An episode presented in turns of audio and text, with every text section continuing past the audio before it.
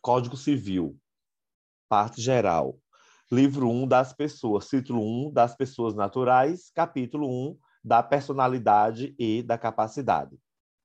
Artigo 1 Toda pessoa é capaz de direitos e deveres na ordem civil. Artigo 2 A personalidade civil da pessoa começa do nascimento com vida, mas a lei põe a salvo, desde a concepção, os direitos do nascituro. Ah, aqui, já que a gente já que a gente está tratando da personalidade, eu queria fazer só dois pequenos adendozinhos. O primeiro é o conceito estrito senso de personalidade, né? que é a aptidão que o sujeito tem para titularizar direitos e contrair obrigações na ordem jurídica. Portanto, qualquer pessoa tem, né, isso, essa aptidão para titular direi titularizar direitos e contrair deveres. Eu até lembro que eu tinha um professor que ele sempre exemplificava. Pense, o nascituro, ou melhor, o nascido, não importa, ele tem um mês de idade. Se morrerem os pais e não tiver mais ninguém, ele vai ou não vai herdar o apartamento? Vai.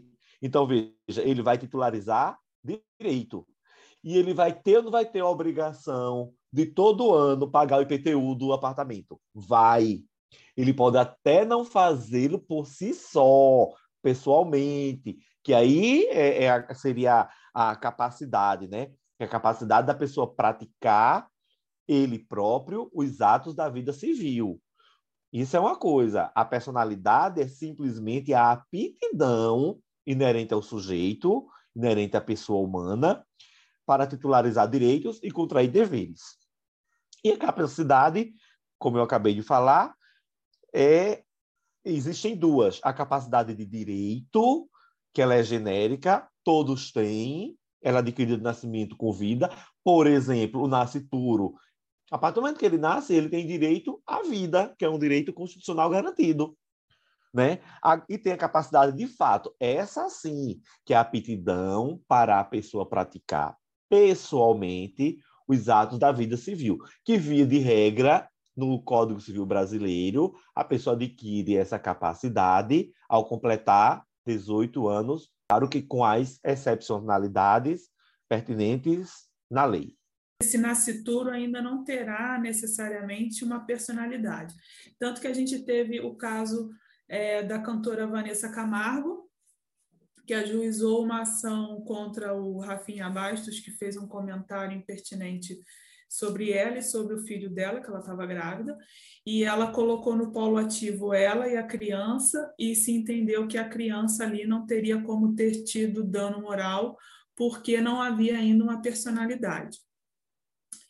E aí a gente, quando pensa, quando a gente vai para o artigo 225 da Constituição, a gente vê que a gente tem que cuidar do meio ambiente para futuras gerações. Pessoas de direito ambiental, que é juiz federal é, no TRT da primeira, TRF da primeira região, que ele defende que quando a gente tem que cuidar para as futuras gerações, então o direito ambiental ele, ele vem com uma teoria muito mais ampla do que a concepcionista, porque, na verdade, a gente tem que cuidar do meio ambiente para quem ainda nem foi concebido. Ou seja, é, quando a gente começar a aprofundar mais ainda o direito ambiental, que ainda é um direito mais recente do que o direito civil, que é mais antigo, a gente vai concluir que ele já superou o direito civil nessa, nessa, nessa percepção. E aí, Maria, esse seu exemplo foi muito bom, porque, como tu disse, ele vai além do direito civil, né? E, mas aí, me restringindo aqui o direito civil, também tem um exemplo que um professor, uma professora minha sempre dava sobre um direito do nascituro, quando ela tratava exatamente desse artigo da, da, da do Código Civil, que ele diz, ela dizia o seguinte: o nascituro, por exemplo, ele tem direito a alimentos, ainda que ele esteja no ventre da mãe. Quando a mãe ela entra grávida ainda, né? Por isso que ele é nascitura, ele não nasceu ainda. Com a ação pedindo pensão alimentícia antes do bebê nascer, exatamente para garantir esse direito do nascituro. Por isso que o nosso Código Civil ele foi sábio em dizer que a personalidade civil da pessoa começa do nascimento com vida, mas a lei salva ou resguarda os direitos do nascituro ainda concebido, ou seja, desde a concepção. Ok? E, e no direito do trabalho, a gente tem duas situações muito interessantes. A primeira, a questão da insalubridade, que independente de atestado médico qualquer coisa, é, a, a, gestante precisa ser afastada, e aí a gente está visando preservar exatamente a saúde dessa criança que ainda não nasceu. E nesse caso da Covid, a nota técnica 1 de 2021, que pedia para afastar as gestantes do trabalho presencial, também nesse sentido, porque não há pesquisa suficiente sobre os efeitos da Covid na criança dentro do ventre da mãe, né? No, no, no feto. Então, por precaução, na dúvida, né? A gente é, tem que cuidar do feto.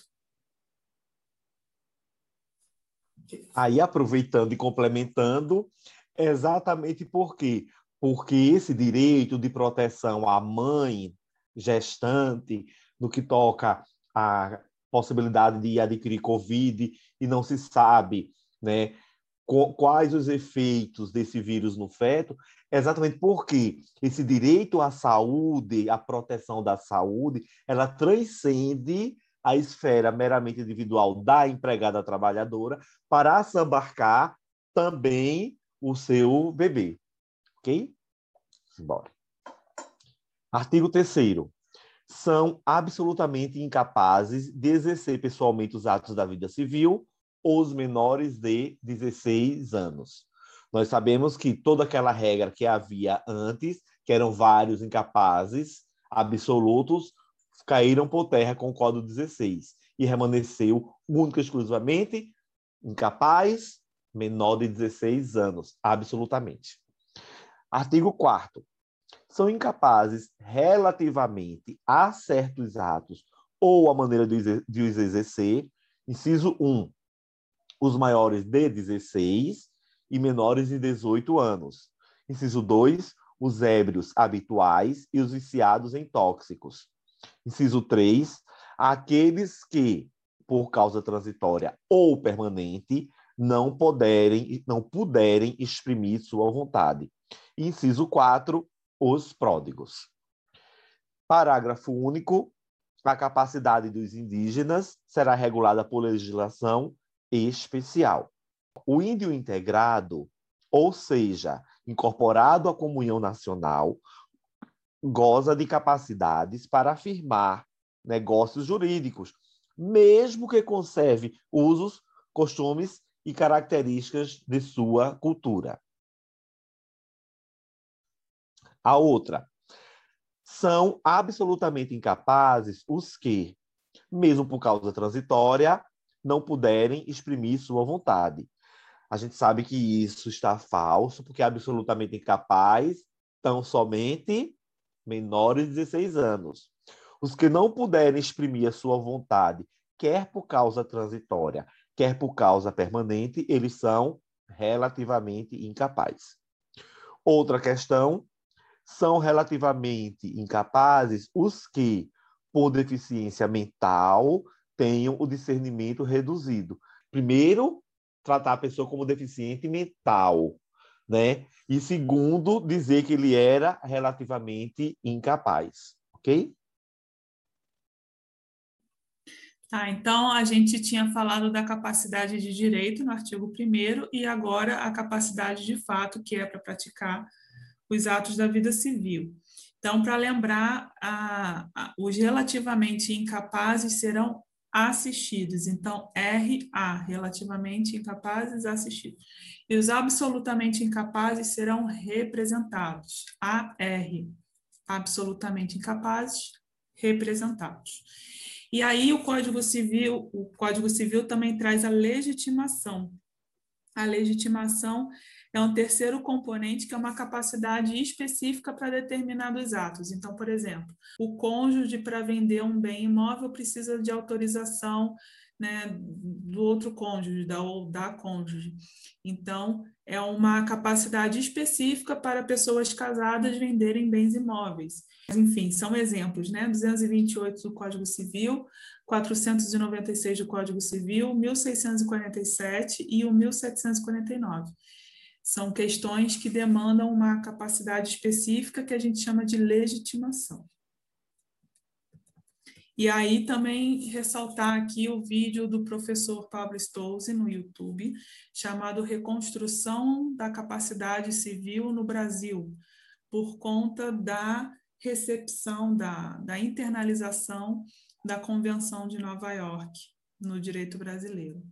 O índio, hoje, ele não é considerado nem relativamente, nem absolutamente incapaz de per si, porque a capacidade deles será legislada por legislação especial. Quando eu digo que ele não é relativamente nem absoluto, é apenas levando em consideração o Código Civil. Aí a gente vai retomar a legislação especial para ver como fica caracterizada essa capacidade dele. Primeiro, sobre o índio. O Estatuto do Índio é a Lei 6.001-73, do indivíduo de origem e ascendência pré-colombiana, que se identifica e é identificado como pertencente a grupo étnico cujas características culturais o distinguem da sociedade nacional. Já por comunidade indígena ou grupo tribal, é um conjunto da família ou comunidades indígenas, quer vivendo em estado de completo isolamento em relação a outros setores da comunhão nacional, quer em contatos intermitentes ou, ter, ou permanentes, sem, contudo, estarem neles integrados. Então vamos lá. Índio não integrado, contrato de emprego ou de locação, nulo.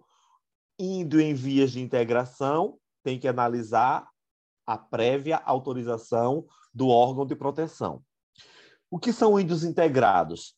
São aqueles quando são incorporados à comunidade nacional e reconhecidos no pleno exercício dos direitos civis.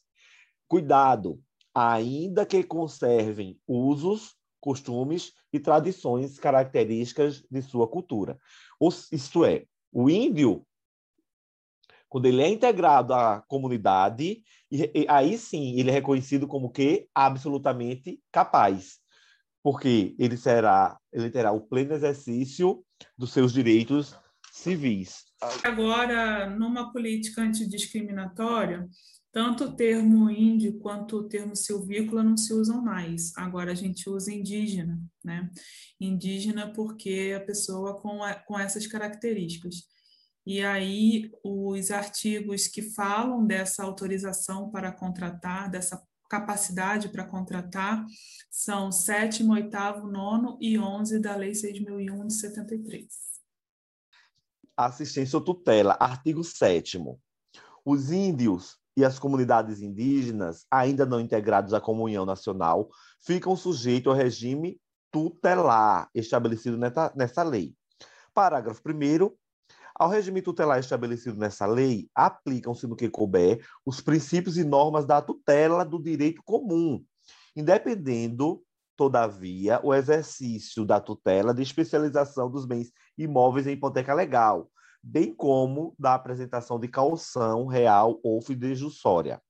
Parágrafo 2 Incumbe a tutela à União, que a exercerá através de competente órgão federal de assistência aos silvícolas. Artigo 8 são nulos os atos praticados entre o índio não integrado e qualquer pessoa estranha à comunidade indígena, quando não tenha havido assistência do órgão tutelar competente. Parágrafo único. Não se aplica a regra deste artigo no caso em que o índio revele consciência e conhecimento do ato praticado, desde que não lhe seja prejudicial e de extensão aos seus direitos. Artigo 9 qualquer índio poderá requerer ao juiz competente a sua liberação do regime tutelar previsto nesta lei, investindo-se na plenitude da capacidade civil, desde que preencha os seguintes requisitos: 1. Um, idade mínima de 21 anos de idade. 2. Conhecimento da língua portuguesa. 3. a habilitação para exercício de atividade útil na comunhão nacional. E quatro, razoável compreensão, vejam que é razoável compreensão dos usos e costumes da comunhão nacional. Uh, parágrafo único. O juiz decidirá, após instrução sumária, ouvidos o órgão de assistência ao índio e o Ministério do Público, transcrita a sentença concessiva no registro civil. Artigo 10.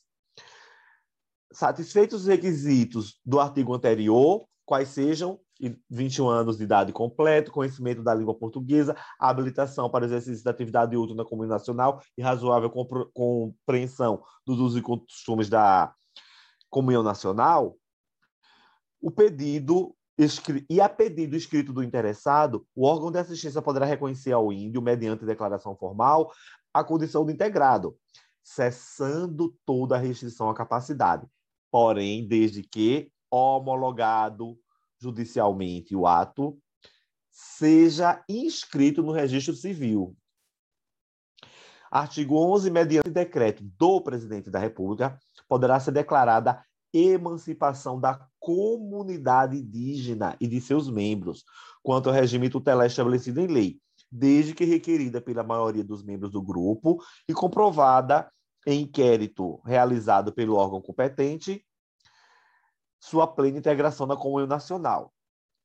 Aí aqui a gente pula para condições de trabalho, artigo 14.